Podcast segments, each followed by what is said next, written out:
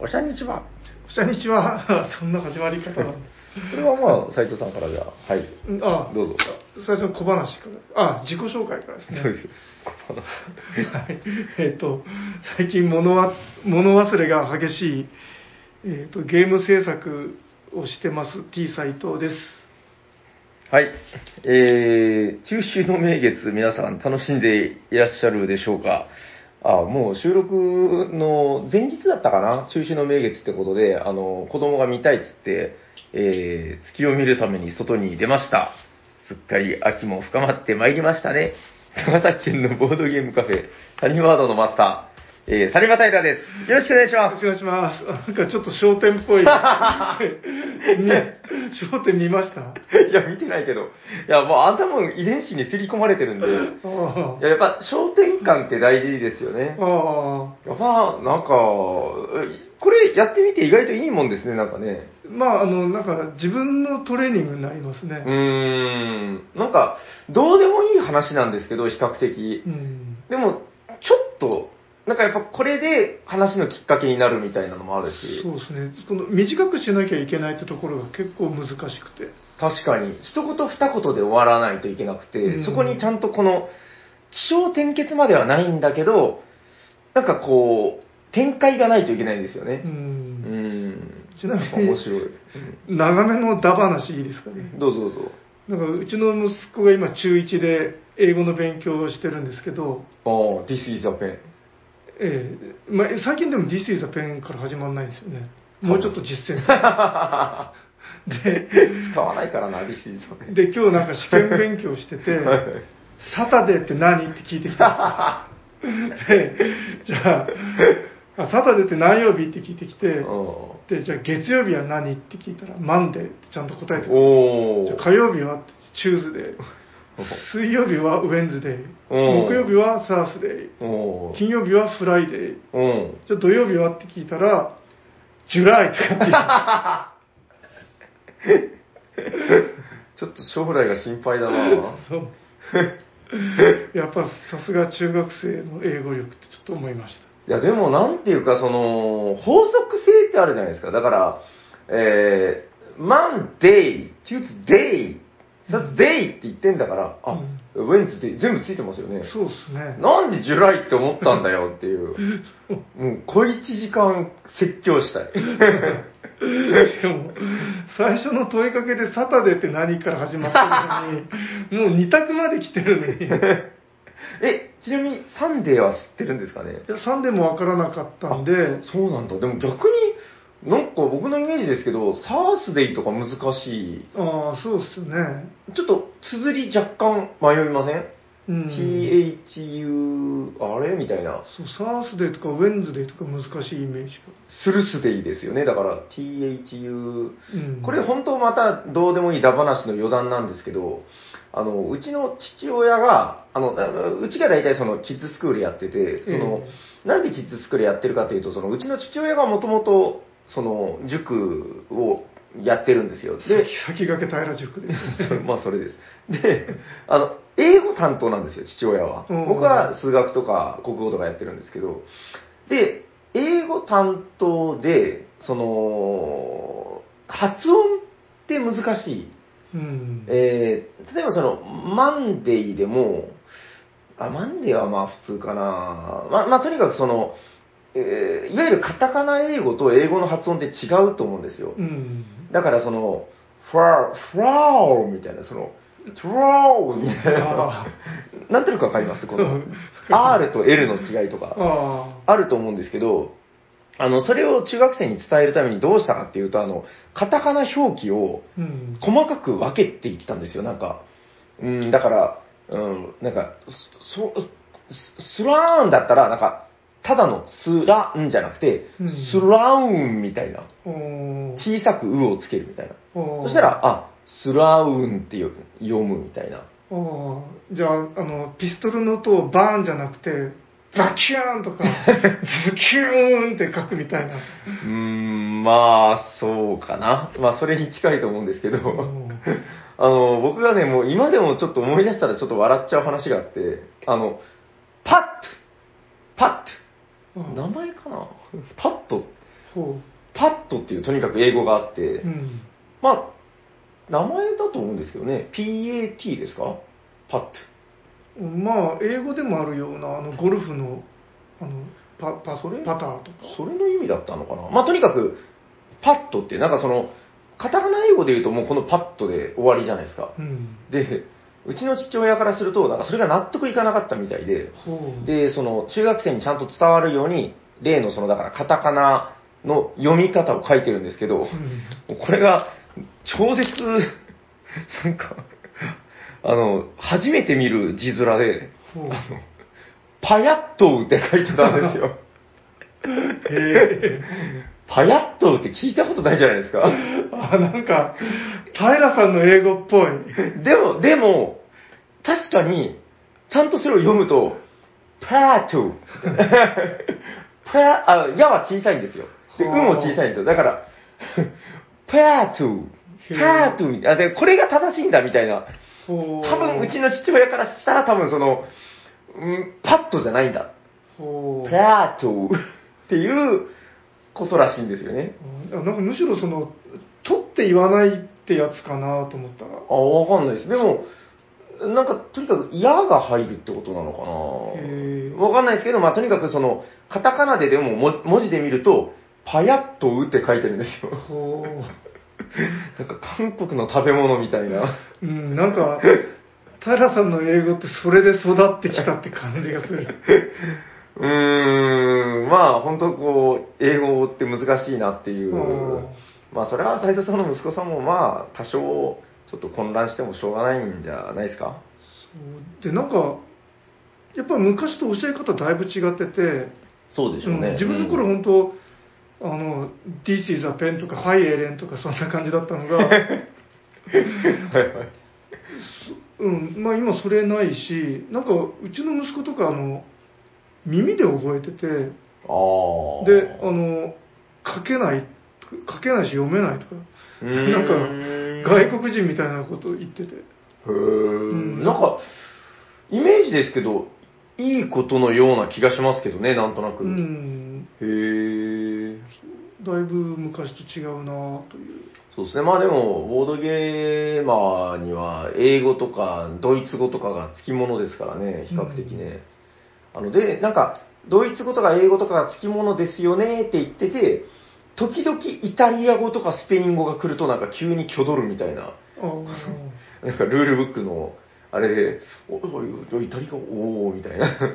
うん、そうそうでもなんか自分もなんとなく英語だったらうん。その頑張って理解できるようなイメージなんか雰囲気というかそう、だから日本人って喋れないけど、結構文法的には分かってるんですよね、比較的。うんあのーこれだからもう本当知ってる人にはあるあるなんですけど、あの、マジック・ザ・ギャザリングのマジック英語だけ読める人っていうのが、オポネンもうねト。意味は。何ですか？対戦相手正解。そういや自分もあのマジックにハマってた頃はもう本当あれ英語読んでるっていう意識がないぐらいにスーッと入ってきて、そう、マジック英語うん。ねて。かむしろ分かりやすいぐらいなんかターゲットプレイヤーとか書いてあって。あの、これだからルール記述的な話を言うと、日本語よりやっぱりこの英語って記号的な言語なんで、うん。なんか優れてるというか、うん。はっきりしてるんですよね。う。ん。あの数とかも、あとか、あの一つを表すあとか、うん。その図がついてたら複数だとか、うん。そのあたりで、なんかよく聞く話ですけど、その曖昧な部分を英文で読んで確認するみたいなう、ん。あれもあるんで、まあ、まあ英語はちょっと避けて通れないのかな、みたいな。あとなんかそのよく英語だとその主語がちゃんと毎回書いてあるみたいあなそそれが意外とゲーム的には分かりやすい。そうですね、うん。そうそうそう。い言うなんとかとか。だから本当その記号的なんですよね、英語って。うん。日本語はだからその、うーん、例えばですけど、だから、えー月を見たみたいな。これ、私はなのか、こううん。あなたはなのかっていうのは書いてないんだけど、文脈で判断するみたいなうん。ところですごくなんか詩的な言葉だと思うんですよね、こう、ポエムというか。うんうーん、だからまあやっぱルールの記述に関しては、その英語とかの方が分かりやすいのかなっていう。じゃあ、話が一応ゲームに戻ってきたっぽいところで、はい。あ、もう本編に。ジングルとか入んないああ、じゃあ、行きましょうか。はい本編にはい。そろそろ入りましょうかね。じゃあ、これは、じゃあ、斉藤さんにお願いしていいですか？はいじゃあ行きますよ。はいペテペテペテペテペーン、ペラこのラジオは、ボードゲーム大好きなおじさんたちが、毎回様々なテーマにのっとって、ボードゲームの楽しさを伝えることを目的としたラジオです。はい、おはようございます。おはようございます。喋って、あ、そうか、これ これはなしにしたんです。さん間違えましたよ。あのおはようございますもいらないんですよあ、それもいらないですねえっ。と、本日のですよ。はい。えっ、と、本日のテーマは何ですか、平さん？本日のテーマはこちらですてんてんパイゲー万歳どんどんどんどんどんどんはい。ということで、あの、斉藤さんに任せるとタイトルが長くなるってことが分かったんで、あ、もう平さんが。短くしようと思って。はい。はい。パイゲー万歳でございます。はい。えっと、じゃあまあ、とりあえず、まあでも、本当はこれ、割と斉藤さんのテーマで、あえー、どういうことですか？パイゲー万歳。パイゲートは、はいえっ、と、あの、みんな大好きな、はい。おっぱいではなく、く、ヤコウさんが好きなおっぱいではなく、みんな大好きな、あの、パイを使ったゲーム。はい。まあいわゆる麻雀パイとかの。そうですね。うん。まあ、じゃあパイとかのパイ。ただ、なんかパイって何なんでしょうね、これ。うん。このパイという言葉の定義もいまいちよくわかんないですけど、あのー、なんか、誰だっけな、あれ、岸辺露伴が言ってたのかなあの、ジョジョの岸辺露伴って知ってます？知らないであ、違うか。あ、まあまあ、あのす。ジョジョはあの、石石仮面までしか読んでないんで。あ、岸辺露伴でもいいんですよ、すごい。漫画家なんですけど、うんあの、こう、手を動かすスピードが速すぎて、ほう。もう見えないみたいな変な漫画家で、その人が言ってたんですけど、その、あ、ごめんなさい、これサイコロの話でしたけど、あの、サイコロっていうのは、1から6まで足したら何になるか知ってます？えーっと、21です。正解。で、あの、昔のギャングが、イカサマした、あの、悪いやつを懲らしめるときにどうするか。うん。えっと、なんだったかな？ちょっとごめんなさい、あの、若干忘れてますけど、風穴を開けるんですよ、鉄砲で、そいつに。で、その数っていうのが、19個だったかな？あ、忘れちゃったな。まあ、なぜ19個ぐらい開けるんですよ。うん。で、あのーなぜ19個か。えー、サイコロの1から6を足したら21なんですけど、うん。ちょっとごめんなさい、これ若干間違ってるかもしれないですけど、雰囲気、あ21なんですよ。で、まず体に風穴を19個開ける。うん、で、残り2足したら21になるんですよ。うんじゃあ残りの2はどうするかっていうと、あの、サイコロを2つ、その死んだやつの、あの、両目のところに入れるっていうそれで21だぜっていう話があるんですけど。全然わかんない。えじゃあ、最後の1の目を2個入れる。ああ、いや、多分そうじゃないですか。だから、あの、両目に2つ入れて、これが2つの穴になるんですよ。だからこれで合計21個の穴が体に開いたな、みたいな。で、そこで話してたことが、その古代中国では、あの、動物の骨を削って作ってたみたいな。確か、肺もそうだったんじゃないかなっていうことを言いたくて、この無駄な話をしたんですけど。ああ、なるほど。あ、確かにあの、象牙灰とか。そうですよね。うん。多分だから起源は、今はもうこれ多分プラスチック的な、プラスチックに？いや、これなんか、えっ、と、そうですか？なんかな、名前があるんですよね。なん、なんて言ったかな？ユ、UVC みたいな。ユ、ユシユシューラとかなんか、いや、ぜ全然違う。プラスチックじゃないんですか、これ？プラスチックではなくて、なんとか樹脂っていう。へえ。まあ、いろんな材質があると思うんだけど、有名なのはその、ユ、ユ、まえ詳しくはあのネットで調べてくあ、ださい。はい。ユユーマみたいな。なんだったかなまあ、とにかくじゃあ、その、多分起源はその象牙とか、あの動物の骨だったと思うんですよね。うん。からまあ始まって、ななんかこのやっぱり、なんていうんですかね、この、今、比較的こういうその、数字が書いてるものとしては、はい。あ、カードが普及してると思うんですけど、あえっ、と、ちょっと今検索したら出てきました。ユリア樹脂です。聞いたことない。カタカナですか？カタカナ、ユリアって、なんか北斗の拳で、はい。あのー女性の名前で。ああ、それの骨から来たんじゃない。わかりました。じゃあ、だいたいユリアの骨でできてると。はい。ダメだな、これ。まあまあ、とにかくだから、その、パイっていうのは、あのーなんだろう、多分、わかんないですけど、あの、原、原初というか、その、中国の、古代中国において、なんか、カードっていうのは多分なかったんじゃないかな、みたいなイメージですけど確かに。で考えたときに、その、まあ動物の骨を削ったパイっていうものがあってう、ん。うーん、まあやっぱりその、たうーん保保存性じゃないですけど、その、ものとして、こう、しっかりしてるじゃないですか。うん。うん、だからまあ、あの、耐久性が高かったりだとか、この、まあゲームとして見たときに、うーん、例えば紙とかだとすぐにこう曲がっちゃったりとか、うん。うん、そうなってこう、ガンがついちゃうと良くないっていう話もあるんで、まあ若干そういうのがつきにくいっていうのは、古代中国的にこうメリットだったのかなみたいな。うん。で、まあどうしてもその麻雀の話から避けて通れないと思うんですけど、うん。あの、これね、ちょっともう本当麻雀の話が出たんで、ついでに話しておくんですけど、はい。あの、どうかな、その、あれなんですよ、全国にそのボードゲームカフェあるじゃないですか。はい。まあ、うちもボードゲームカフェなんですけど、麻雀ってすごく微妙な存在で、ほうあの、麻雀ちょっと危ないっていう話知ってます？うん、なんか、割と最近聞聞きましたね。あ、そうですか。それ僕が言ったのかな？まあ、わかんないですけど、あの、麻雀って、なんかその風営法に引っかかったり引っかからなかったりっていうう、ん。これ、まあ、多分、大体全国のボードゲームカフェの方は知ってると思うんですけど、その、条例とかにもよるかもしんないけど、うん。なんか、その、ギャンブル的なあれですかね。パチンコとかああいうものに若干近いかもしれないです。カジノとか。まあ、それで、その麻雀って、あの、こういうお店でやると引っかかるんですよね。なんかうん、割と。で、あと、これは未確認情報ですけど、あの、地元の怖い方が声をかけに来るっていう話があるみたいで、あもあう本当だから僕全力でその全国のボードゲームカフェの方には絶対やらない方がいいって勧めておきたいんですけど、うん。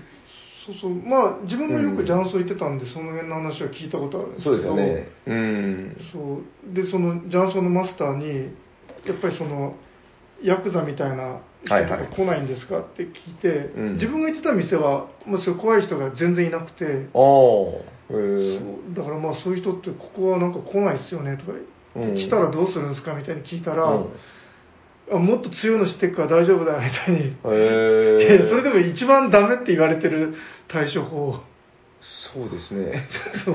へえ、いや、でも多分ですけど、だからもうどうしても闇の世界とつながるらしいんですよね、そのうん麻雀って。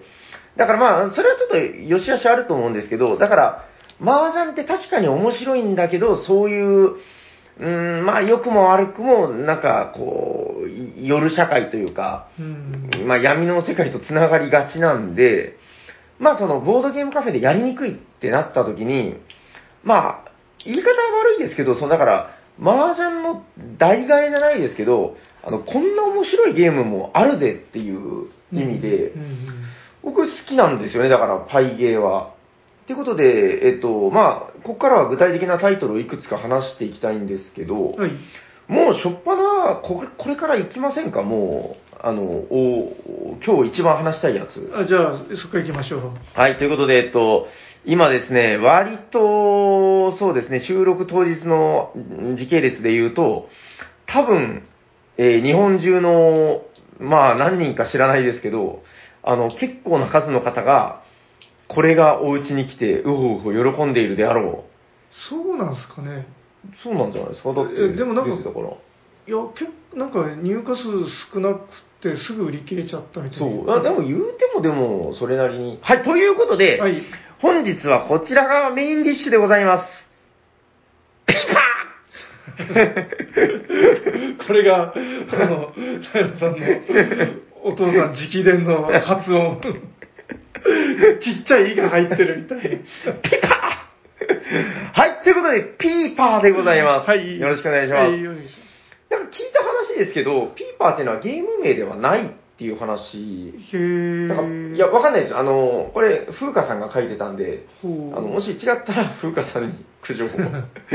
あの、ピーパーハイっていう、なんかその、ハイの名前だとかいう話で、えっと、あの、風花さんのブログで見たんですよ、僕も。あの、なんか、マラカイボみたいなタイトルのほゲーム名があって、なんか、ピーパーハイで遊ぶマラカイボみたいな、すいません、マラカイボではないんですけど。まあ、なんかそういうことらしいんですよ。今日はちょっとこのピーパーについていろいろ喋りたいなあ、と。はい。まずじゃあ概要から話しておくんですけど、はい。いわゆる大富豪系、うんうん。えー内訳がちょっと変わってて、1から15の各4枚、うん。スーとなしうん。なんですよね。で、えー目的は出し切ること。うん。えー自分の配られた、まあ4人プレイだったら各16枚で配り切りになるんですけど、うんえっと、あ？配り切り？あ、配り切りですよね、確か。4人は配り切りって。いや、えーあ、違うんだ。それも変わってんのか。どうだった？あ、いいです。もう、あの、計算がめんどくさいんで。とりあえず、えっと、配られたやつを、あ ?4 人は配り切りっぽいっすね。あほら。ね。はい。そうなんですよ。で、その、配り切られた、まあまあまあいいや、配ったやつを出し切った人がなんせ上がりっていうゲーム。うん、で、あの、ラミーキューブと一緒で、あの、誰かが一人上がった時点で、えー他の、この上がってない、例えば3人、こう、ボンクラがいるわけですけど、そのボンクラたちの手に残ってしまったやつの、えーし、あ、これ、一応新版ルールで説明しましょうか。そうですね。あ、ちなみに、やっぱ配り切りじゃないですね。あ、もう大丈夫です。いいですか？細かい話です。はいえっと、まあ、とにかくその、えー上がった人以外の手に残ってた範囲の枚数がマイナス点になると。その人と上がれなかった人たち。まあ、例えばだから、え5枚ずつみんな上がれなかった人たちが持ってたとしたら、えーそれぞれがマイナス5点、マイナス5点、マイナス5点。うんで、えー足すと15になるんで、そのマイナス点の合計が上がった人に入って、プラス15点。はい。っていう、まあ、これが概要ですよと。で、どうやって出していくかっていうと、まあ、まさしく大富豪みたいな、えーシングルだし、ペアだし、ストレートだしみたいな、まあ、そういうので、まあ、例えば、ペア出しに対してはペア出しのより強いやつで返さないといけないみたいな。うんまあ、本当大富豪っぽいゲームなんですけど、これなんか、えーはいはいむしろ逆に、大富豪と何が違うかって言った方がむしろ早いぐらい大、ほとんど大富豪。そうですね。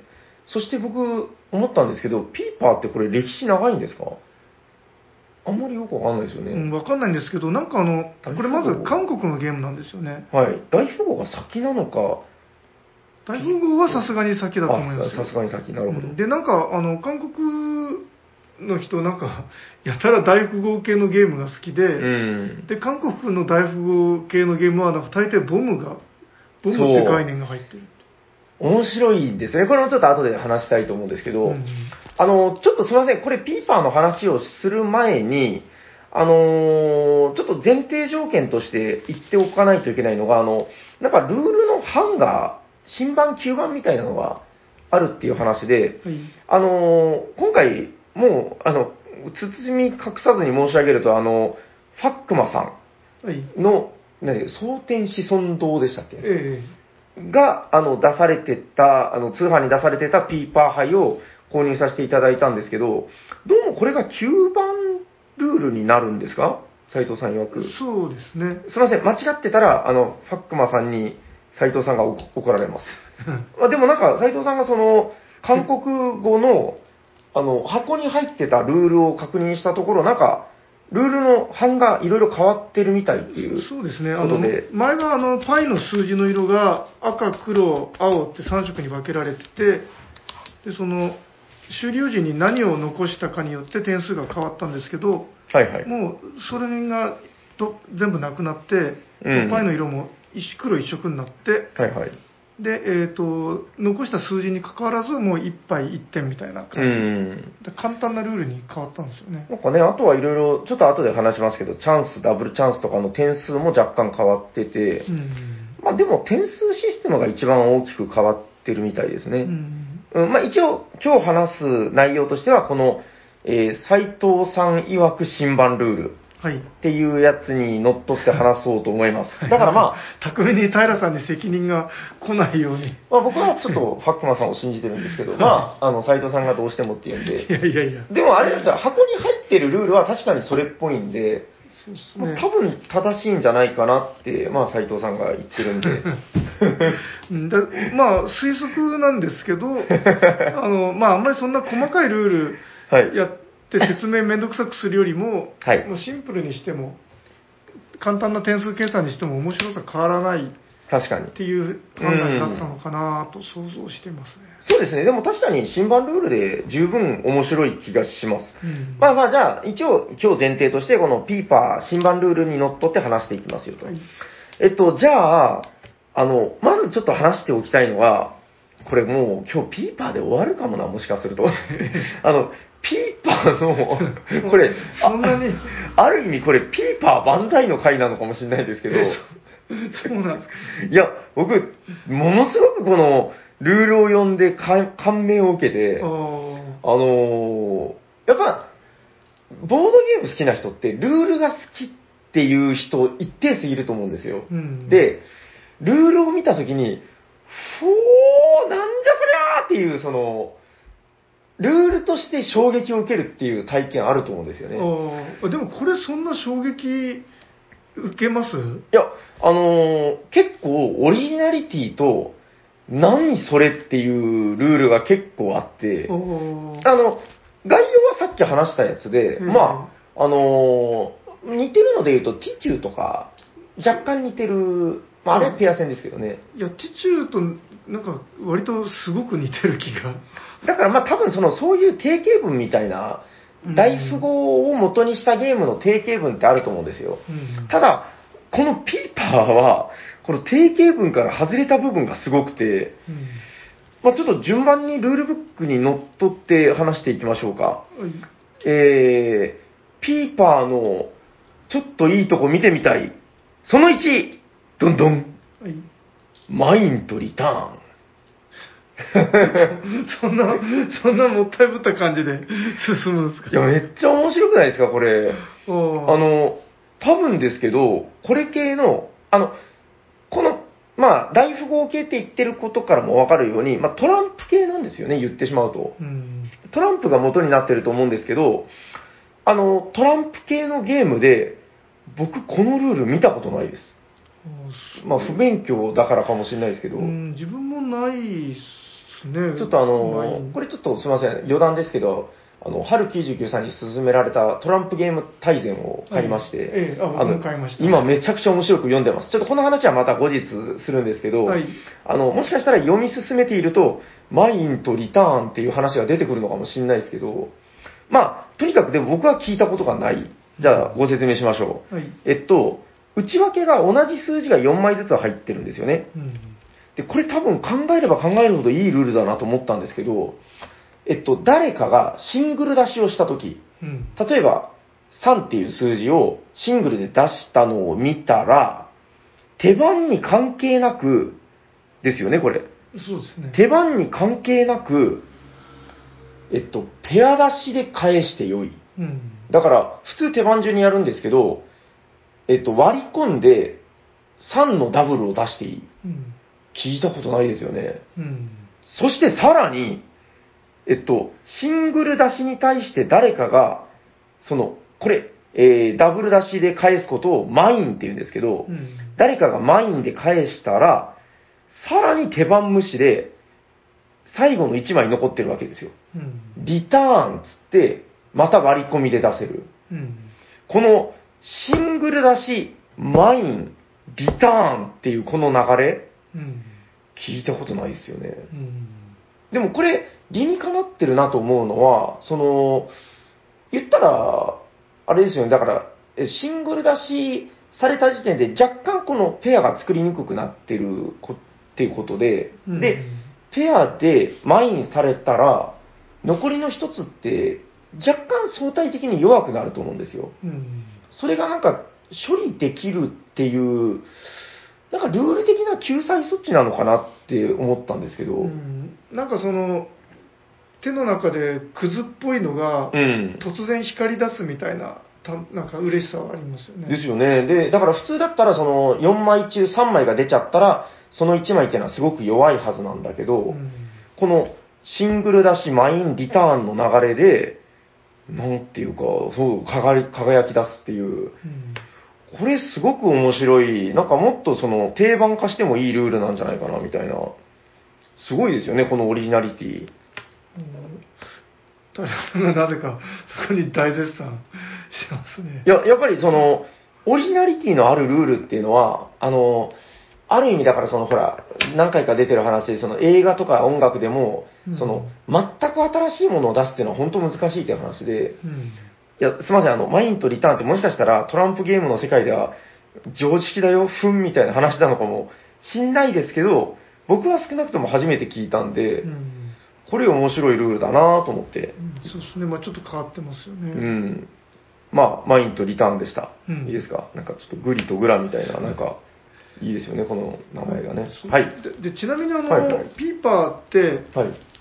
えっと、何年か前にカード版っていうのが出たんですよね。ピーパーカード、ええピーパーカードっていう名前だったかなはい、はいなんですけど、なんか、なぜか、あれは、なんかそんなに面白くないっていう話だったんですよ。カードでやりました？かでやってないんですけど、全く同じなんですかね全く同じはずはずですよ。ただ、なぜかカードだと、なんか割とこう、ふうんん、ふーんみたいな。感じらしくてうんうんうんうん。でもわかります。なんかその、今日のテーマは、パイゲー万歳。うん。あの、パイって、やっぱり、むやみに面白いと思いません？うん何気に自分もあの、パイってだけで割と購買意欲をそそられるんですよね。まずやっぱりその、すいません、ちょっとピーパーの話若干中断して、はい。あの、すいませんね、なんか進行が悪くて申し訳ないですけど、このパイの魅力っていう、一つはやっぱ重さだと思うんですよ。うん。このカードにはないこの重さ。うんで、これを、あの、アクションとして、その1、叩きつける。うん。えーその2、倒す。うん。その3、積む。うん。なんかこのパイには、このカードにない、あとあの、混ぜるっていうのがありますね。で、このカードにはないこのアクション感があって、で、僕、これ魅力の、その根っこの部分なんじゃないかなと思うけど、その都度音が出るんですよ。うん。こう。こそうですう。うね。ん。だから、このカードだと、なんか、スンってなっちゃうっていうのはすごくわかるというかう、ん。そう。あと、まあメリットとしては、洗えるっていうのもあるんですよね。あまー、あ、洗えるっていうか汚れたりしたら。うん。雑巾とかでこう拭けるっていう。まあだから耐久性非常に高いですよね。あの、うんあの、まあ、ものによりますけど、まあ、ほとんどのものはそのプリントじゃ、ただのプリントじゃなくて、あの、彫り込んであるんで、うん。あの、まあ、そういう意味でも、まあ、ほぼ半永久的にっていうとちょっと言い過ぎかもしれないですけど、うん。まあ、よっぽど遊ばない限り、これが 擦り切れて読めなくなることっていうのはないと。そうですね。うーん。だからまあ、そういう意味でやっぱパイゲーの魅力っていうのはあるのかなっていうう。ん。大丈夫ですか？はい。まあ、ちょっとじゃあ、ピーパーの話に戻りまして、はいえー、ピーパーくんの、ちょっといいとこ見てみたい。その2、どんどん。あ、まあ、実は、このその2で終わりなんですけど、はい。えー、チャンス。うん。まあ、これチャンスっていうか、あわかりやすく言うとチャレンジに近いと思うんですけど、うん。えっと、聞いたことないルールですよ。いや、これは厳密に言うと聞いたことありますね。あの、ハイパイを見て、あ、これ勝てるわって思ったら、チャンスって言えるんですよね。うん。これ手番順とかないですよね。もう気づいた人からみたいな。じゃないですかね。多分そうだと思います。うんだからもう早いもん勝ちなんですよ、ある意味。うん。誰かが、あ、いけるわと思ったら、チャンスって言って、えー、もうざっくり言うと、チャンスって言った人が上がると、その、えー点数が入る、その人に。うん。ただ、上がれないとマイナス点になる。うん。で、あのー仕組みとして面白いのが、誰かがチャンス宣言をした時点で、あ例えば4人でプレイしてた場合、うん。チチャンスをした人対それ以外の人の1対3のゲームになるんですよね。うん。これは熱いですようね。ん。このだから、あのーチャンス宣言した人はもう意地でも、その、一上がりしたい。うん、で、それ以外の人は、その、チャンス宣言した人を上がらせない、まあ、誰かが先に上がる。うん、これ、ある意味だから、その、誰かを押し上げるみたいなプレーをしてもいいわけですよね。うん。っていう、その1対3の構図になる。うん。っていう、ここはやっぱめちゃくちゃ熱いと思うんですよう。ん。もうついでに、この次までいっちゃいますか。あはい。っていう話があって、熱いね、みたいな。これ僕の中であの、ティチュー大好きなんですけど、うん。まあ、ティチューの、まあ、ほぼ一緒なんですよね。ティチュー宣言っていう、うん上がれると思ったらティチュー宣言。で、成功すればプラス100点だけど、失敗したらマイナス100点っていう。うん。まああれ、やっぱ、めちゃくちゃ熱くなるいいシステムなんですけど、僕、この後のこれが、すごい聞いたことないと思って、うん。えー、ピーパーくんのとってもいいところ見てみたい。その3、ダブルチャンス。えー、まずが概要から話していきましょうか。はい。さ誰かが先ほどお話ししたチャンス宣言をしたのを見て、それに対してダブルチャンスで返せるんですよね。うん。ダブルチャンス宣言。おっと、お前がチャンスって言ってるけど、違うですたい？私が上がるですたい？みたいな。北九州の人。まあ、あのーとにかく、えー、いやいや待て待てっていうのができるんですよね。で、これも多分ですけど、手番順ない、ですないんじゃないですかね。なんかないっぽいですよね。だから、うんあのーまあ、誰かがチャンスって言い出したら、それに対してダブルチャンスで返すことができると。うん。えー、ご説明しましょう。えー、ダブルチャンス。えー、っとね、ダブルチャンスっていうのが出ると、この時点で、チャンス宣言した人と、ダブルチャンス宣言した人の2人がいるわけですけど、えー、残りの人たち、感染者になります。このルールはやばいですよね。うん。例えばだから4人で遊んでたとしたら、チャンス宣言した人、ダブルチャンス宣言で返した人、じゃあこの残りの2人はどうなるかっていうと、突然感染者になるんですよねう。ん。傍観者。こんなルール聞いたことないっすよね。うん。ゲーム中に突然傍観者になる。そうっすね。で、まあ一応その、だから、えーチャンス宣言した人 VS ダブルチャンス宣言した人の対マンになるんですよね、突然。うん。で、まあ、あの、チャンス宣言した人が上がったらプラス30、えー、ダブルチャンスの人が上がったらプラス50とかっていうことで、うんまあ、あのーダブルチャンスの方が、うんなんていうんですかね、メリットもデメリットもでかいっていううん形になってるんですけど、あの、これ、もう本当に面白いなと思うんですけど、ダブルチャンス宣言した人が上がったら、なぜか観客に10点入るんですよね。なんか、あの漫画にでしやすそうですよね、そうそう。あその、誰かがダブルチャンス宣言した時点で、その、周りの人たちが、あの、わかります？男塾の、あの、田沢と松尾っていう人がいるんですけどお、わかります？え、男塾読んでないんですか？ところどころしか読んでないです。よ。斎藤さん絶対好きなのにな。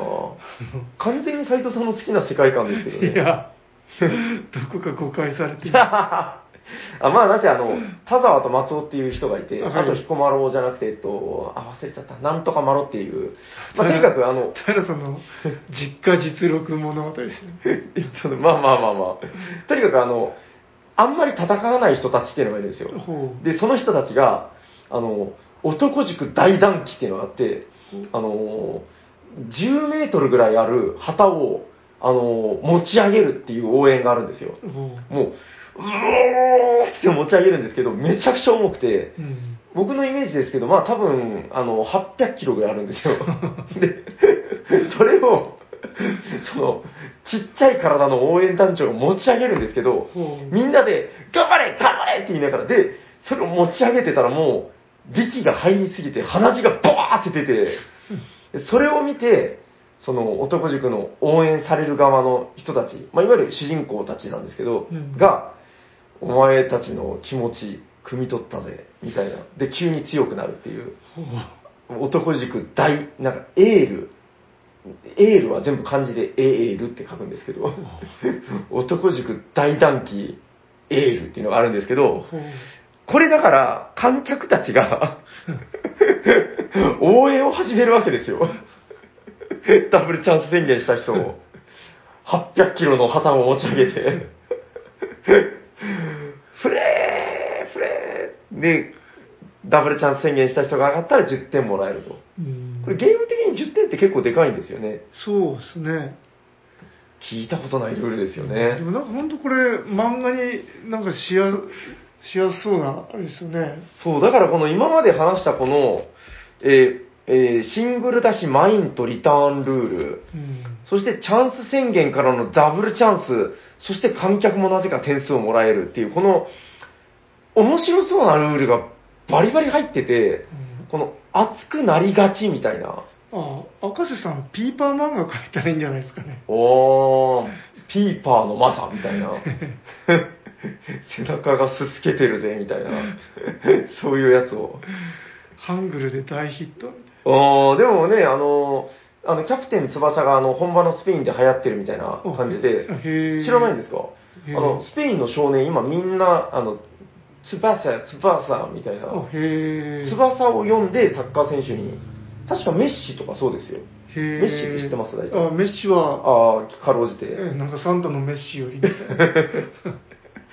困ったもんですね。まあまあ、とにかくその、メッシとかあの世代ぐらいの人たちは、もうそのキャプテン翼でサッカー好きになったりしてるらしいんですよ。サイドがいいんだ、みたいな。ちょっとわかんないけど、まあそれです。あそれは一つある。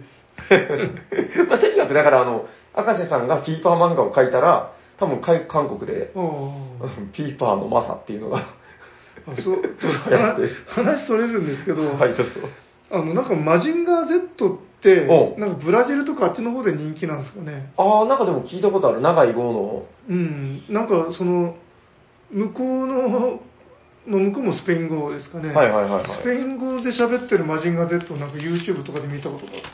そうそう、だからね、やっぱ日本のその、まあ、漫画、アニメ文化っていうのは、もう本当に世界でトップレベルというか、もう僕は思うんですけど、あの、トップと言って差し支えない、ダントツトップなんですよ。うんうん、だからやっぱりその、まあ、漫画文化を恵んでやるぜじゃないけど、その、キャプテン翼とか、えーピーパーのマサとか、まあ、世界の人たちにこう、やっぱり、その、いろんな影響を与えていくんじゃないかなということで、赤瀬さん、えーピーパーのマサ、お待ちしてます。何の話だっけ？まあ、とにかくその、だから、ドラマが生まれやすいっていう話で、そうですよね。うーん、やっぱすごく面白いルールですよね。っていうところで、もう実は、もうちょっといろいろ話したかったんですけど、本当にピーパーだけで終わりましたね。まあ、パイゲーの魅力というか、まあ、ピーパーの魅力で終わっちゃった気もしますけど、あの、これね、斉藤さんが面白い面白いっつってて、うん。で、まあ、僕も、まあでも言うても、でもお高いんでしょみたいな感じで、その、ちょっと一歩引いてたんですけど、もうこれルールが届いて、ルールが、ルール読んだ時点でもうぶっ飛んで、そうここれえっ、と確か自分ははいはい。去年の秋ゲームまで買ったような気が多分そうです。僕ですよね見ました。で、それ見て僕はあの、へえ、よく高いゲームを買いましたね、みたいな。重いんでしょみたいな。でで今買ってるとで、うん、持ち帰るの大変ですね、重いですからね、みたいな、冷めた目で見てたんですけど、これ確かに、早くやりたい、これ。うん、そうで自分はあの、はいゲームまで見かけて、はいはいその時点で結構入手難のゲームとして有名だったんですよ、ああ。そのファグマさんのところではいはい。「あピーパーがある!」ってななったけど一応自分の出店者だったんでそのすぐ買いに行かずに我慢待ってたんですよね、はいはい。そしたら夕方の時点でもまだあってはいはいはい。で高いけどどうしようどうしようえいって買ったのを覚えてますねこれでも高いけど、本当これ一生もらうと思うしう、んあのーちょっとこのルールの凄さっていうところで、あのー皆さん見、見かけたら絶対買った方がいいですよ、これ。ちょっと本当、去年の自分を叱ってあげたい。うん、これ買わないとダメですよ、やっぱ。うん。なんかやっぱこういうのは長く流行り廃りに関係なく長々と遊べるんでですね。そうですね。いやでも本当面白いと思います。だから、えー今日はまあちょっとほぼピーパーの話で終わっちゃいましたけど、まあ、パイゲー万歳、まあその2、その3みたいなのもしかしたらあるんじゃないかなってことで、このパイの音でお別れしたいと思います。おまあお別れって言っても本編がですね。はい。ということで、本日は、パイゲー万歳の回でございました。ありがとうございます。ありがとうございます。ということで、次はラジオの、あじゃなくて、えっとあのコーナー行きましょうか。はい。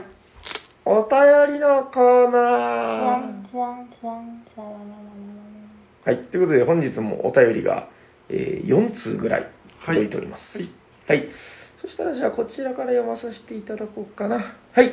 じゃあ、1通目こちらです。おしゃにちはおしゃにちは。超おさしお久しぶりです。死の数の死は渋芸の死ということで、よろしくお願いします。ということで、死の数さん、ありがとうございますあり。がとうございます。第218回、テンポよく遊ぼうのま、え巻を拝聴させていただきました。普段勝ちにはこだわらないようにしているつもりなんですが、気づけば最前提を考え始めている私がそこにいます。人様の時間を奪ってでも勝ちたいのかと、日々自問自答して自分を戒めています。確かにそこまでして勝ちたいとは思わないんだけどなぁテンポよく遊ぶ以外に普段ボードゲームをプレイするときに気をつけていることはありますか？教えていただければ幸いです。今後のプレイの参考にさせていただきたいと思います。まだまだ厳しい社会情勢ですが、健康を損なうことなく、心身ともにご自愛ください。では、失礼します。PS、えー前回第162回で、まあだいぶ久しぶりですね。お手紙を読んでいただいたときに、ステッカーを誰かに譲っていただいたので、あ、そのご恩を今回お返ししたいです。ステッカーは別の方にお渡しくださいということで、篠和さん、ありがとうございます。ありがとうございます。ということで、えっと、遊んでる時に気をつけていること。うーん。まあ、一つは、その、店舗の話に、まあ、結局続きになっちゃいますけどう、ん。あのー自分の番でやらなくていいことはなるべくエンドしてからやるみたいな、うん。その、結構でもね、あるんですよ、その処理とかでね。うん。あの、もう、ここまでやってエンドしときます。進めてくださいみたいな。うん。これはでもやっぱりマナーとして結構大事なんじゃないかなとは思ってて。うん。そうですね。まあ、あとは、その、負けて、悔しい時とかに、この、死ねこのみたいなこと言わないとか、あの、これもう人間としての話になってきますけどね。お、おめでとう、みたいな。震え声。そうですね。まあ、うん、どうでしょう。全く参考になった感じはしないですけど、プレイするとき気をつけることね。まあでも、あの、基本的なことですけど、あの、片付けとか、準備とかの手伝い、あの、時々あるんですけど、あの、これはね、慣れてない方とかでしょうがない時もあるんだけど、うんその、片付けせずに、こう、なんか、別の楽しそうなゲームのところに走っていっちゃったりとか、うん。まあ、無邪気な可愛い行動ではあるんだけど、やっぱりその、例えばそのゲームを持ち込んだ人、持ち主とかからしたらちょっと面白くない場面もあると思うし、うん。まあ、ちょっと若干この気をつけるマナー的な部分で言うと、やっぱ、あの、来た時よりも美しくみたいな感じで、あの、片付けとかそういう部分の協力をみんなでするっていうのは、なんかもうみんなやってますけどね、当たり前みたいに。うん。うん、でも、時としてそういう場面を見ることがあるんで、まあ、気をつけないといけないのかな、みたいなことはちょっと思いますけどね。考えたこともなかったですか？そうですね。自分はあんまそこ気にならないですね。うん、まあ、人によると思うんですけどね。うんうん、ちょっとやっぱそこを放置されたら、ちょっと気になるっていう人もいると思うんで、うん。大抵特に自分が持ち込んだゲーム片付ける時とかは、うん。うん、別に自分でやりますよみたいな感じなんで。うん。いやだからそこは、その逆に持ち込んでくれた人ってのは本当ありがたい方なんで、その、協力してもらうのは全然いいと思うんですよ。だから、僕よくやるのは、あの、準備とかは、あの、みんなにやらせるっていう、うん片付けもやっていいと思うんですよね。あの、よくやるのは、あの、コンポーネントガッてまとめて、で、そこに、あの、プチッと袋、いわゆるあの、100均のうん、あれを置いていくんですよ。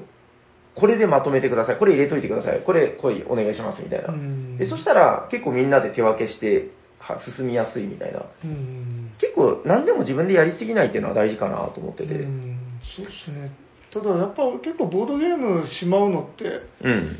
その所有者じゃないと分かりづらい部分って結構あるかなと思ってそれはどうしてもありますね。あの、入らないとか、箱に。ううんん、だからその袋に入れてもらうとかっていうところは単純作業でできるんで、そこだけやってもらうみたいな。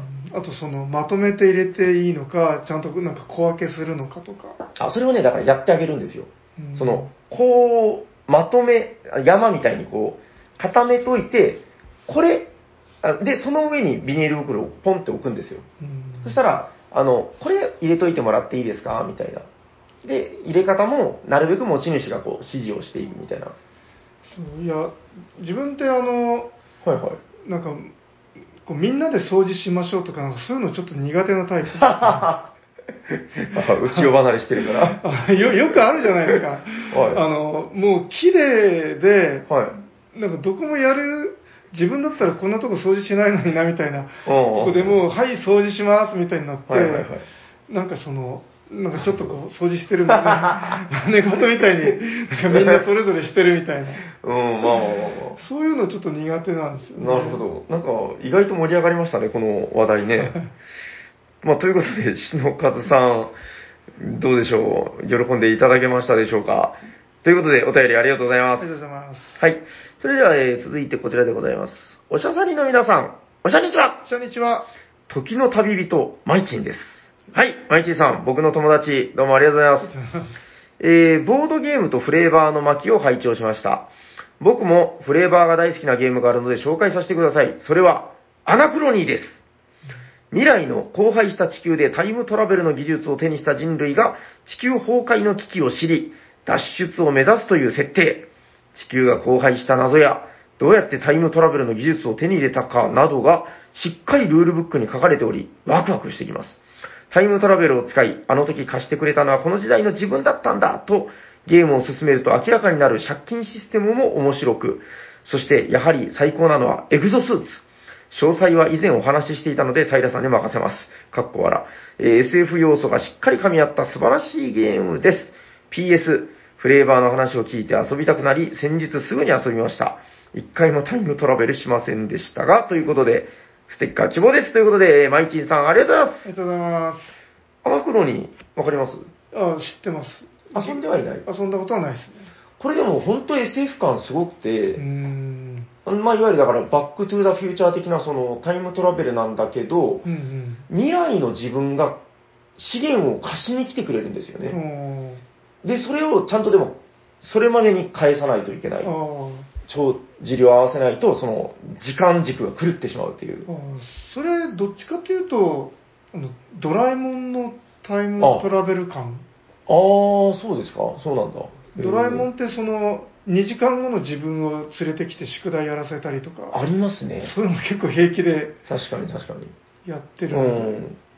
でもほら、言ったら、バックトゥザフューチャーも、あの、未来の自分が過去の自分を助けに来るじゃないですか。うんだから、それにちょっと近いんですよ。なんか未来の自分が、まあまあ、言ったら前借りするっていうことなんですけど、うんその前借りがシステム、システム的に前借りってなってるのが、未来の自分から借りるっていう設定なんですよう。んうん、いや、でも本当、アナクロニーは本当面白くて、うんあの、まあ、いわゆるだからワーカープレイスメントなんですけど、そのタイムトラベルっていう変な要素とかも入ってるんだけど、比較的シンプルにまとまってて、ワーカープレイスメント場所がね、ざっくりですけど、4種類ちょっとぐらいしかないんですよ。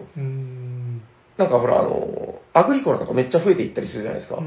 それが4種類ちょっとしかなくて、あとは自分で作った施設の中の個人のプレイスメント場所が増えていくっていう。だから把握しやすいんですよね。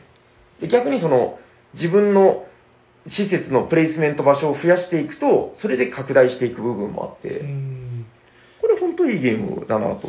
なんかタイムスリップものって映画とかだともう定番の、はいはい、はい。面白テーマそうですね、絶対面白くなるやつ。うん、なんだけど、やっぱゲームでそれを再現っていうのは結構難しくて、あんまないですよね。うんで、その中でやっぱこのアナクロニーっていうのは、その、確かにマイキンさんおっしゃってる通り、その、フレーバーとシステムとの完成度の高さ、リンク性の高さみたいな。う、ん。本当面白い。ちょっともうなんか、やっぱこれ話してると遊びたくなるな。2、3回遊んだんですけど、まだまだ全然遊び足りないんで、うん。これね、多分、どうかな、割と近代ゲームなんですけど、うん。なんとなく僕のイメージなんですけど、そのオリジナリティの高さっていう部分と、なんとなくですけど、斎藤さんも気に入れるんじゃないかなみたいな。なんか、その自分が近代ゲームを受け入れない人みたいになんかなってませんか？そう。いやもう近代ゲーム嫌いな斎藤さんいやが。そそんなことないですけどね。いや、なんか、ちょっと古さも感じるんですよ、その、シンプルさというか。なんかそんな、あの、クラシックしか認めねえみたいな、そんなキャラではないんですけどね。うーん、なんなのかなやっぱそのオリジネ、オリジネーターっぽさっていうんですかね。うんなんかそういうちょっとその、うーん、流行り廃りでやってるのとちょっと違う感というか、そういう凄みみたいなのがあって、うんアナクロニーは結構斎藤さんも気に入ってくれるんじゃないかなっていう、本当そのフレーバーとシステムのリンク性がすごい高いゲームです。ちなみにあの、はいはい。この間話した蒸気の時代はい。の、あまあ、アシュの、あの、えっ、と、なんだっけ、レイル・オブ・ザ・ワールドにあタイムスリップものってのがあるんですけあ、ど、あるんだ。でも、はいあの、テーマ性は全然ない。特にシステムで再現されたりはしてない。なるほど。ああ、じゃあまあ、そうですね。あの雰囲気雰囲気だけです、あね。雰囲気だけ、なるほど。まあ、ぜひこのアナクロニーの、あの、まだ説明してない部分いっぱいあるんですけど、うんあの、すごくフレーバーとのリンクが高いんで、やってみてください。はい。はい。ということで、マイチンさん、ありがとうごありがとうざいます。ございます。ということで、えっと、続いてこちら、読まさせていただきます。太陽さんさん、お疲れさん。暑いの散々、もういいよ。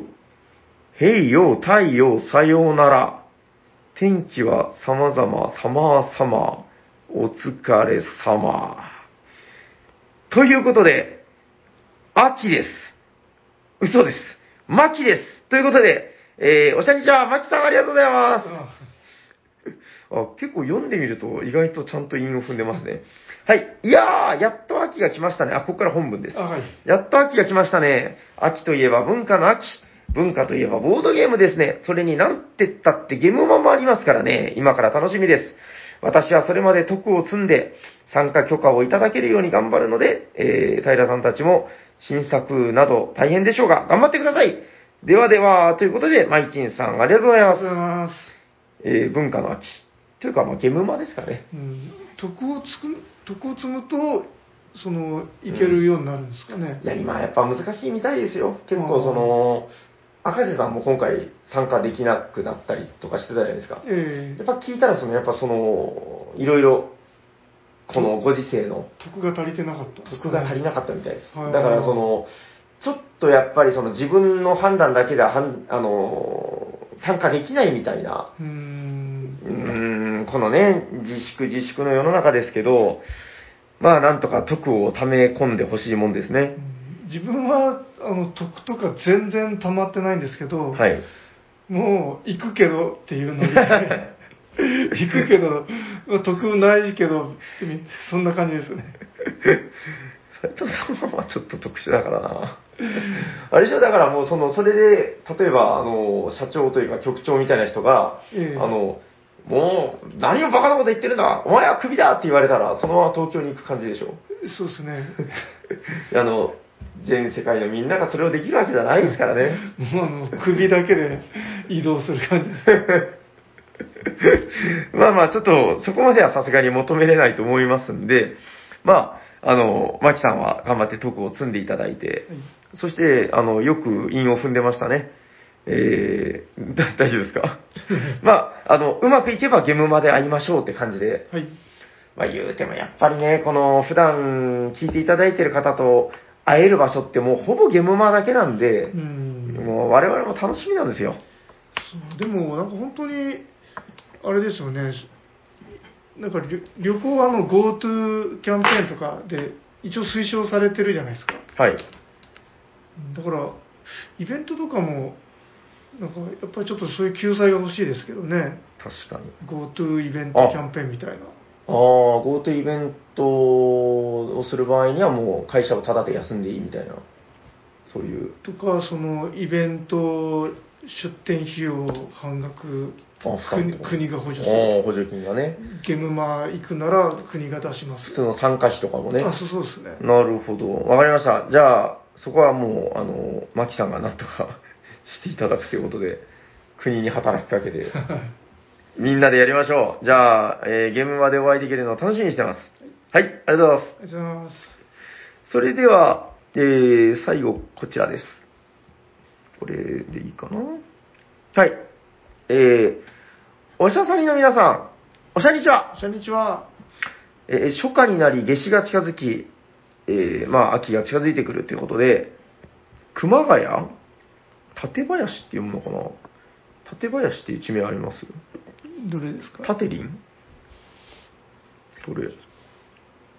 あの、たあの建物の建に林と書いて、ああ、えっ、と、タテリン。多分館林で合ってたと 思いますが。はい、えっと、熊谷、館林と、日本で一番暑くなる都市がある北関東在住のタカさんです。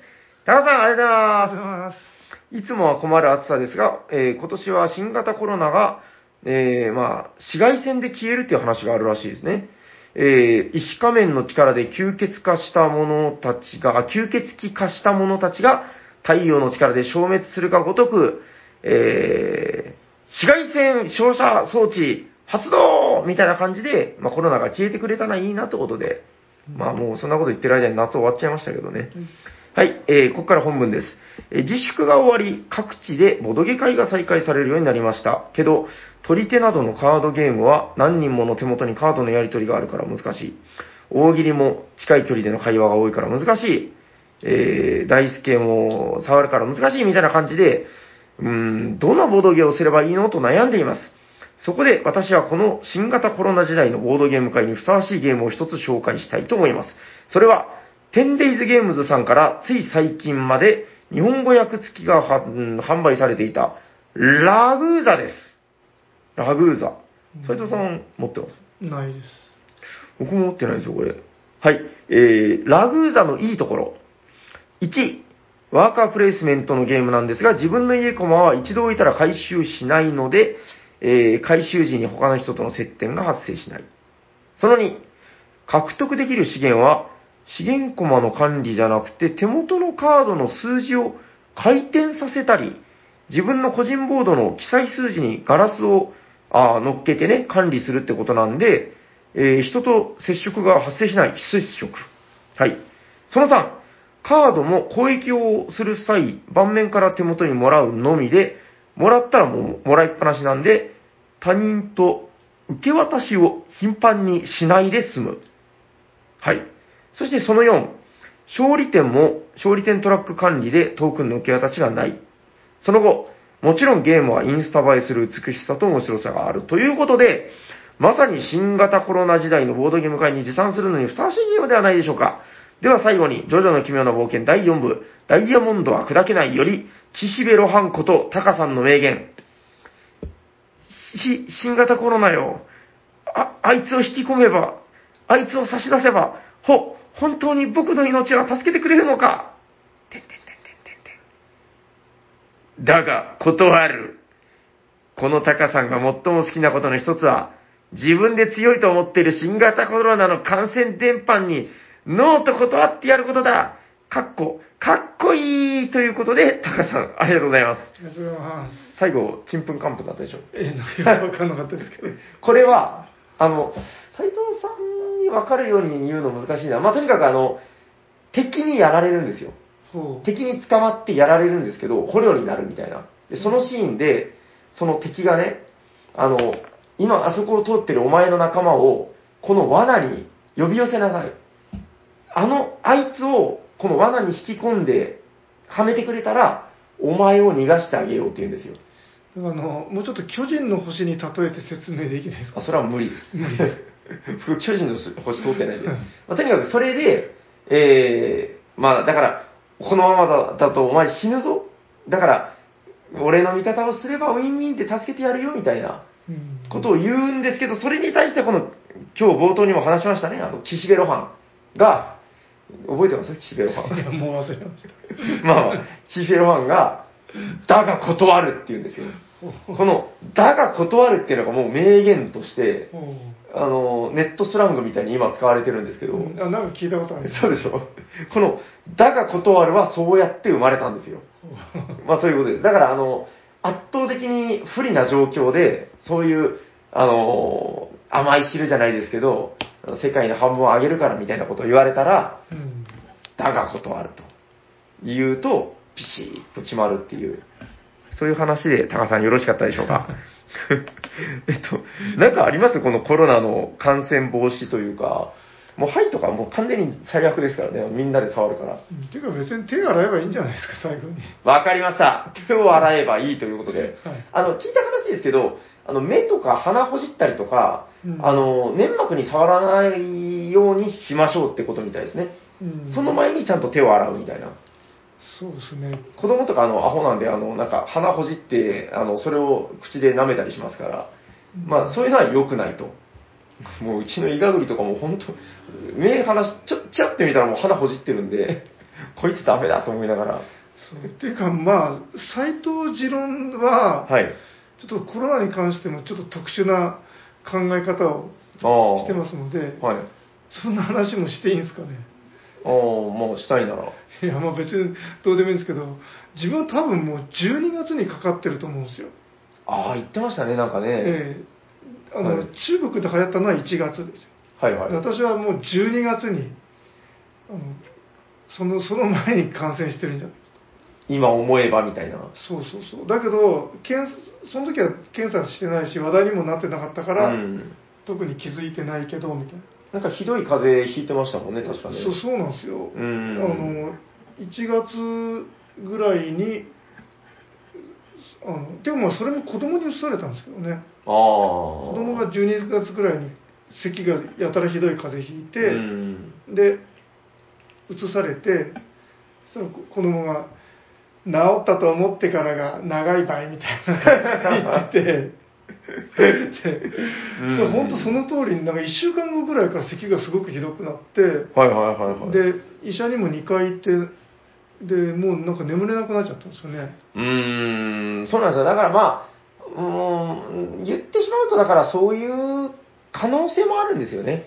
うん、だからまあ、コロナ本当気をつけるは気をつけるんですけど、あのもうビビりすぎずに、あの、気をつける部分は気をつけながら、もうビビらないって僕はもう決めたんで、うん。なんかね、あのーもうこれからの世界に対応してこう力強くや生きていくしかないなという感じですかね。うん。うん。だから本当ただみんなニュースでやってるからなんかそそんな特別なあれって思ってるけど。なんか、世界的にはやっぱひどいみたいですよ。その、日本人が割と重症化しにくいらしいんですけど、うんアメリカとか結構もうボコボコ死んでるっていう話もあるんで、まあ確かに危なくはあるんだけど、ただもうそんなことよりも、我々は力強く生きないとこのままじゃ世界が滅んじゃうんで、うんもう、まあ気をつける分は気をつけながら、はい力強く頑張りましょう。はいはい。こんな話でいいのかな。まあ、えーそして、タカさんの2通読み、もう1通読まさせていただきます。おしゃさりの皆さん、おしゃりちゃんこんにちはえー、日本一短いおしゃさにへの手紙、紙、紙、紙、紙、紙、これエコーです。はいえー、夏なので、実際にあった怖い話を一つ。ある暑い夏の日のことでした。とある男が一人東京の秋葉原へ遊び尽くしたボードゲームを売りに出かけたんですね。これで部屋が片付いて空きスペースもできて、妻にも怒られることもなくなるなと、あ男は笑顔だったんですね。しかし夜になり、ふと帰りの電車で割に帰ったんですね。あ、おかしいなおかしいな家から出た時の倍の量のボードゲームが手元にあるな怖いですね。恐ろしいですね。それでは、さよなら、さよなら、さよなら。ということで、え北関東のかタカさんこと、本名 OK 稲川淳二さんからいただきました。ありがとうございまありがとうございます。す。どうですか？そそんな短くなかったんじゃないですか？確かに。でも、タカさんにしたら短い。もっと短いのありましたよね。ありますけど、あの、タカさんにしては短いです。割と。うん、まあ増えますよね。売りに行ってね。売るとお金っていうものが手に入るんで、うんお金が手に入るとですね、まあ割あと、と空きスペースもできますからね。そうですね。か、買えるっていう。やばいんですよ。うんちなみにちょっとき一つ気になるのは、この、さよなら、さよなら、さよならは、稲川淳二じゃないですよね。ええ。淀川長春ですよね。はい。ということで、タカさん、ありがとうございました。ということで、えっと、本日もですね、確かタカさんは、えっと、ステッカー自粛されてたと思うんで、えっと、で、えー、篠和さんが譲りますということですね。本日は、マイチンさんと、えー、あ、マイチンさんは、あれ？どうだったかな？マイチンさんってムーンクラスになったのかな？あの、なんか、最近あの、ギヤマさんにバカにされたっていう話を見て、あの、君まだ違うんだよね、みたいな。あ マイチンさん、本日でムーンクラスでございます。おめでとうございます。これであの、やっとギヤマさんにバカにされずに済みますねあ。れ？なんか、マイチューさんよくお名前聞くんですけど、まだムーンだったんですね。あのね、ツイッターでつぶやいてくださってることが多くて、おお便りは意外とまだムーンなんですよ。あそうなんですねそうなんですよ。ツイッターで結構感想をつぶやいてくださったりしてた気がしますうん。はい。まあ、とにかく、えー、マイチンさん、えー、まあ僕の友達、マイチンムーンに昇格でございます。なんか、魔行が多い。いいっすね、なんか。はい、マイチンムーン、おめでとうございます。なんか月に向か変わってお仕置きしそうな雰囲気ですよね。マイチンムーン。なんかナイチンゲールに似てるなと思いましたけど、まあ、どうでもいいことで。はい。えっと、ってことで本日は、マイチンムーンとマキサンさん。えー、2択ですので、本日せっかくですから、はいで。あ、パイで。じゃあ、シャッフルして、1が出たら、マイチンムーン。はい。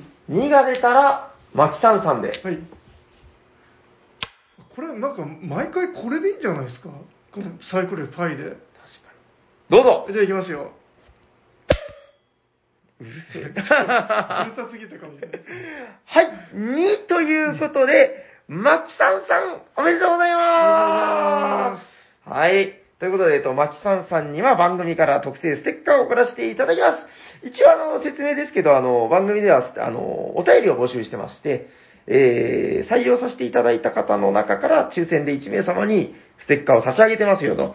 そして、あの、5通、10通、15通みたいな、えー、区切りのですね、あのーまあ、お便りを採用数で、え5通とか10通とか達成した折には、ムーンクラス、3クラスということでクラスアップしていきます。でクラスアップの折にはまた、あの、サイン入り特製ステッカーが送られるよということで、え、どしどしお便りお待ちしてます。お便りの宛先は、どちらかな？はい。えっ、と、番組ではお便りを募集しております。えっ、と、ツイッターのダイレクトメールか、えっ、と、Gmail にお便りをください。宛先は、おしゃさにアットマーク Gmail.com、シャワー SHA、お便りお待ちしてます。はい、ありがとうございます。それでは最後のコーナー行きましょう。はいホットゲーム今やった誰かが熱いゲームを紹介するんで、今日は誰だ？はい、俺だー。はい、斉藤さん、お願いしまで、なんかちょっとふと思い出したんですけど、す。はい。今日ヤコウさんがお休みの理由って言いましたっけ？ヤコウさんは、ちょっと具合が悪い。ああ、はい。はい。一応なんかちょっと思い出した。はい。はい、えっ、と、今日ご紹介するのはこちら。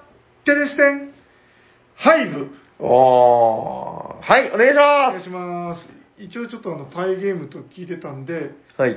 あの、コマがパイのゲームを持ってきました。ははい、お願いします。い、えっ、と、パイって言っても、これ六角形のパイでして、はいはいはい。えっ、と、コマには虫の絵が描いてあります。うんうん。あのまず音がすすごくいいんですね。こんな感じ。そう。どうぞ。じゃあ、えっと、ユリア。まあなんか、ユリア樹脂っぽい雰囲気ですね。うん、なんか、重みがあるんですよね、ちょっとね、このユリアは。そうですね。まあちょっとその、何がユリアなのかっていうのはちょっと自分もあんまりちゃんと理解してないんで、まあまあ、ユリア、ちょっと我が心に。深さなことは言えないんですけど、はいで、これ、えっと、アブストラクトゲームなんですよね。はい。割と運要素全くゼロのガジガジの。で、えっと、どんなゲームかと言いますと、えっと、女王蜂コマとか、アリコマ、バッタコマ、クモコマ、クワガタコマ、まあ、きえっと、拡張もあるんですけど、基本はこの5つの種類のはい虫のコマを使って、相手の女王蜂を、女王蜂を囲んだら勝ちと。はい。自分の女王蜂が囲まれたら負けと。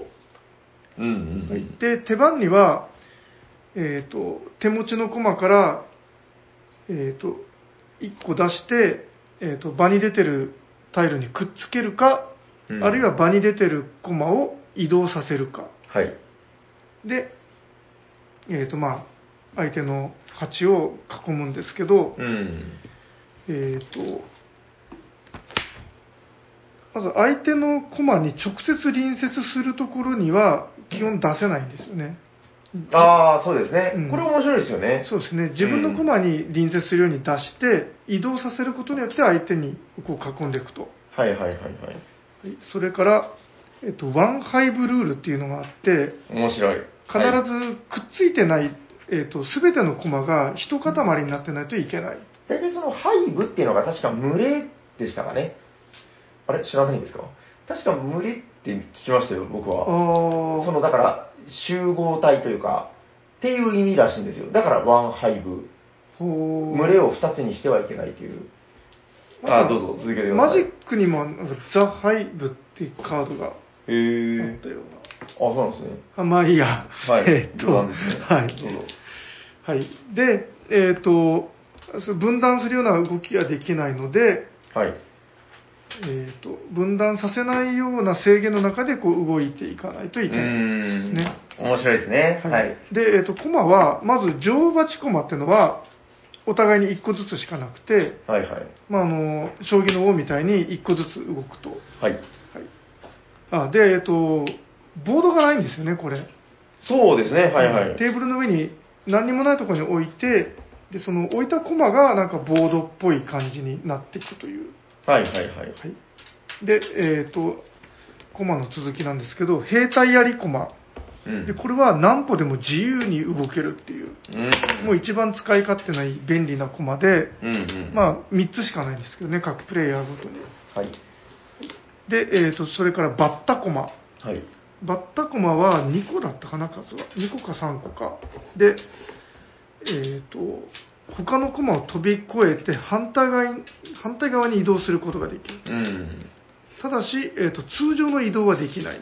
はい。ねそれから、クモコマっていうのは、3歩ちょうどだけ動く。うん。面白い。うん、アリみたいに自由には動けない。はい、で、それから、クワガタコマっていうのは、これは2個だけかな。で、えっ、と、クワガタは、えっ、と、コマの上に乗っかることができる。はいはい。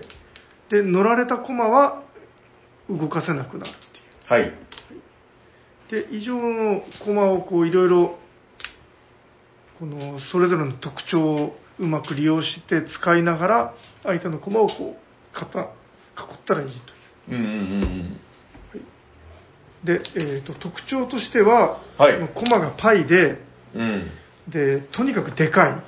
あのー割とですよ、国内で結構皆さん持ってるのは、ポケットの方なんじゃないかな。なんか、これ僕、ポケットを持ってるんですよ。うん。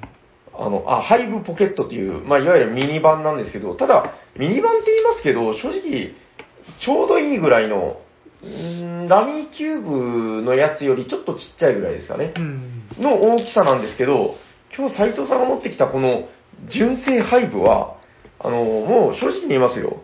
でかすぎますよね、これ。そう。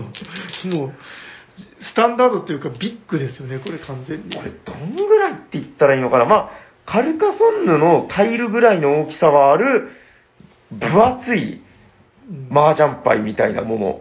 なんかあの、ちょっと高級な石鹸みたいな感じですよね。このクリーム色の方がですね。えー少しお高めの石鹸みたいな。でかいんですよ、なんか。持った感じがすごい。うんただ、やっぱりこの、なんかこの持ちごたえが、やっぱりこのプレイの楽しさにもつながってる感があるかなと。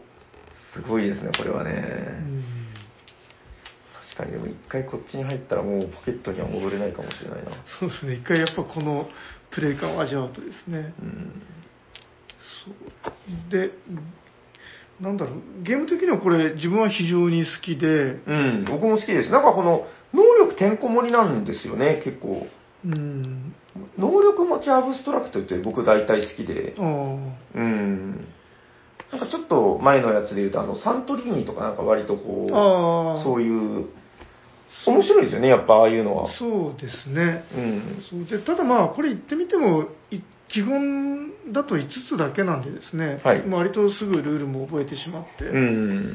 うんで、なんかその、やっぱりこの、囲われたら負けっていうのが、なんとなく直感的にうん。理解しやすくて、はいはい。うんで、なんかクワガタが強いんですよね、これ。そうですね。うん上を押さえて、まあ、いわゆるマウント取るみたいな。そうですねで特にクワガタで相手の鉢の上に乗っかって動けなくさせたりするともうめちゃくちゃうんうん。強いんでですねはいはいはい。以上ですか？えーっと楽しさはそのもんで。そうですねマウントが楽しい。そうですねあとはあのーそうだなボードも何もなくてあの割とあの気軽にネットのボードゲームギークとか見たらああ。あのカフェとかうん。そのお店とかでの机とかでやってたりする写真があって、はいはいはい。うん。これでもか、僕ちょっと思うのは、カフェとかでやるならポケットの方が良くないですか？まあ。ちょっと、ちょっとごつすぎて、虫だし。うん。まあでもそれでもそんなにスペースを取るわけじゃない、まあそうですけど、ちょっと目立ちすぎるかなみたいな。うんうんまあまあいいですけど、確かにその、もう水をぶっかけてもいい、今日はあの、パイゲー万歳ですから、うん水ぶっかけてもいいし、なんならクレヨンでちょっと落書きしちゃってもいい。消せるからねっていう。そうですね、うん、そのタフさがあるんで、いわゆるその、お酒とか飲みながら遊んでる時に、あのね、酔っ払いってもうほんとダメなやつなんで、こぼしたりするんですよ。うんあ、おでこぼしちゃった、みたいな。うん で、ごめんね、みたいな。そんな時にも、ハイブだったら笑って許せる。そうですねあれもう絶対こぼすんですよね酒飲んでやってると、もう本当みんな子供みたいになりますから、もうダメなやつになるんでう。んどうします？だからもうカードゲームの超レアなやつとかでこぼされて、ヒヤーみたいな。俺のブラックロータスがみたいもう、まずは持っていくなって話になりますけど。まあ、やっぱだからそういう意味で、その、飲みの場所とかでこのハイブみたいな、このパイゲーっていうのは本当いいなというのはありますね。そうですね大体そんなもんすか？はい。じゃあ、えっ、と、まあ、魅力を伝えられたかというと微妙ですけど、本日ご紹介したのは、ハイブでした。ありがとうございますえっ、と、じゃあ終わっていきましょうか。行きましょう聞いてくださった皆様ありがとうございます。ありがとうございます喋っていたのは T 斎藤と、サニバタイラです。ありがとうございました。